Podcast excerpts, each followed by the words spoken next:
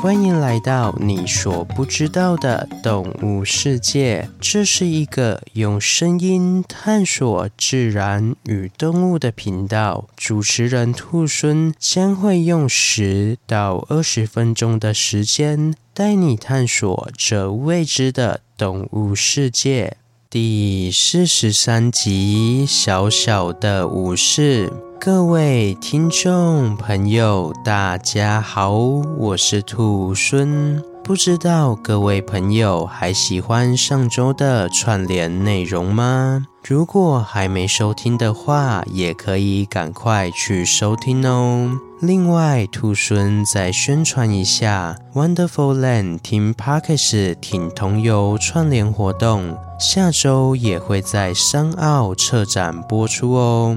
如果对童游有兴趣的朋友，欢迎在车展期间，十月十八到十月二十四号到商奥收听平台上收听哦。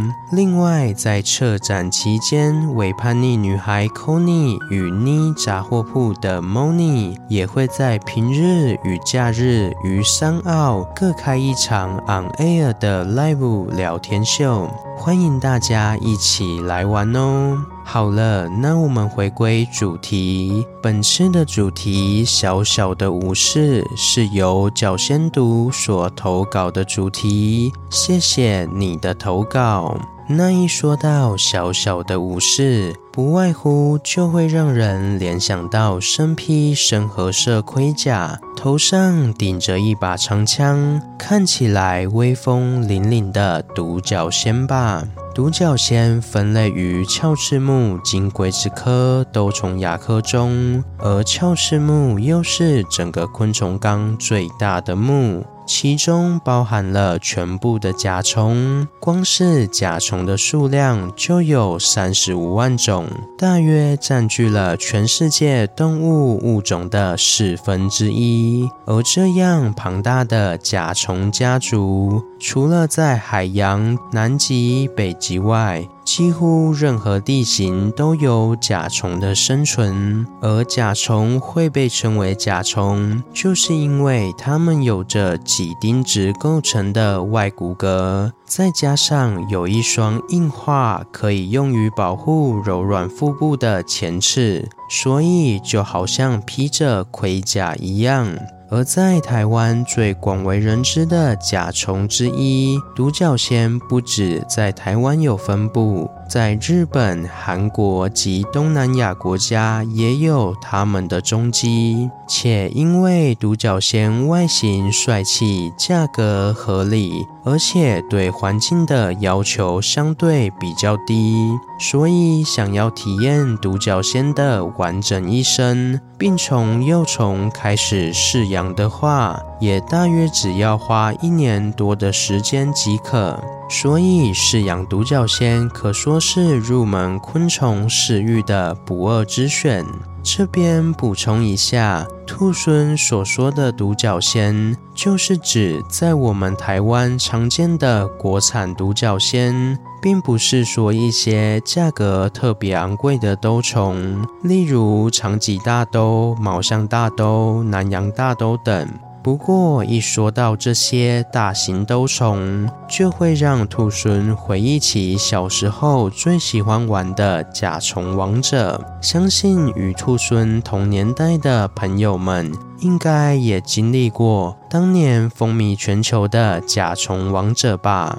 而因为甲虫王者带动了整个饲养甲虫的风潮，导致当时的国小生。几乎人人都有养一只甲虫呢，从锹形虫独角仙到价格惊人的长颈鹿巨、长颈大兜都有人在饲养，而其中长颈大兜更是各个小学生的梦想甲虫啊！那各位朋友跟兔猻一样有共鸣的话，也欢迎留言告诉我哦。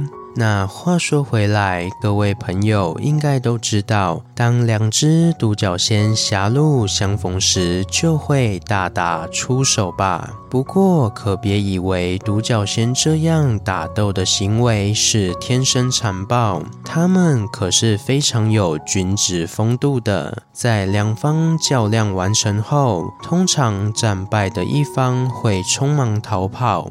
而胜利的一方也非常有风度，不会说要持续追击，斗个你死我活才罢休。因此，兔猻觉得独角仙不愧是风度翩翩的小武士呢。那说到武士，就要提到日本了。在日本，人们觉得独角仙的外观很像日本战国时代的武士头盔。所以就将独角仙叫做卡布多姆西，而其中卡布多是指武士的兜帽或头盔的意思，姆西是虫的意思。所以如果直接翻译卡布多姆西，就是头盔虫或兜虫。而这样的念法也使台湾叫独角仙或长脊大兜、南洋大兜等兜虫亚目的昆虫为兜虫。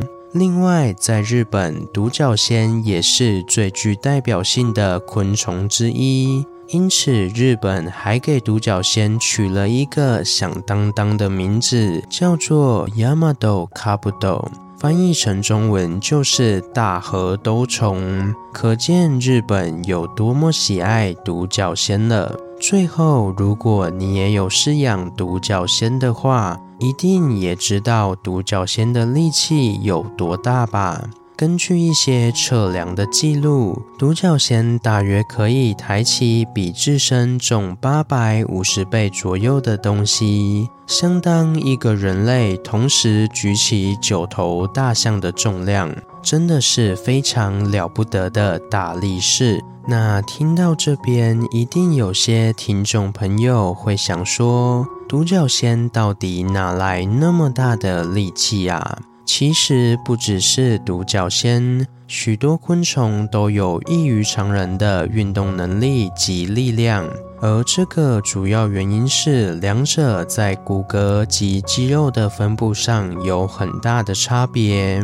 我们都知道，人类是内骨骼的动物，肌肉是附着在骨头外部的，而昆虫是属于外骨骼。肌肉是分布在骨骼内部的，所以这样的骨骼及肌肉分布使得昆虫的运动效率会优于人类。举例来说，在人体做运动时，附着于骨头两端的肌肉就会收缩，产生可以使关节做动的力量。但是在这个过程中，完全是依赖肌肉自身的力量在进行运动，而且关节之间也存在着一定程度的摩擦力。所以简单来说，这样的运动是无法百分之百发挥出肌肉原本的力量。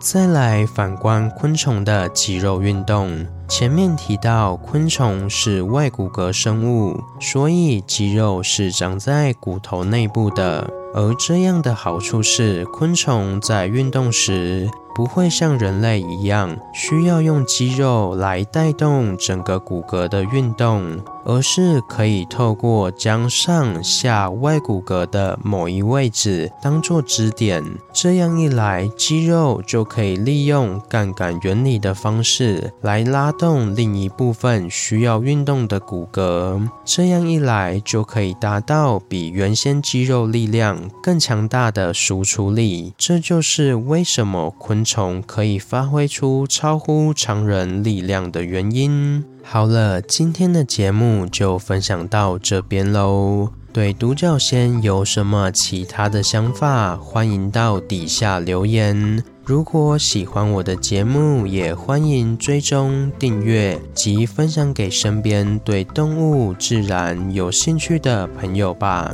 最后，想要鼓励兔孙的话，可以到 Apple Podcast 上给兔孙五星评价。或是点开赞助页面，给予兔猻小额的回馈。回馈的金额一部分也会捐给相关的动物福利机构。这样一来，除了可以给兔猻鼓励外，还可以做善事哦。那我是兔猻，我们下次见，拜拜。下集预告：最树之鸟。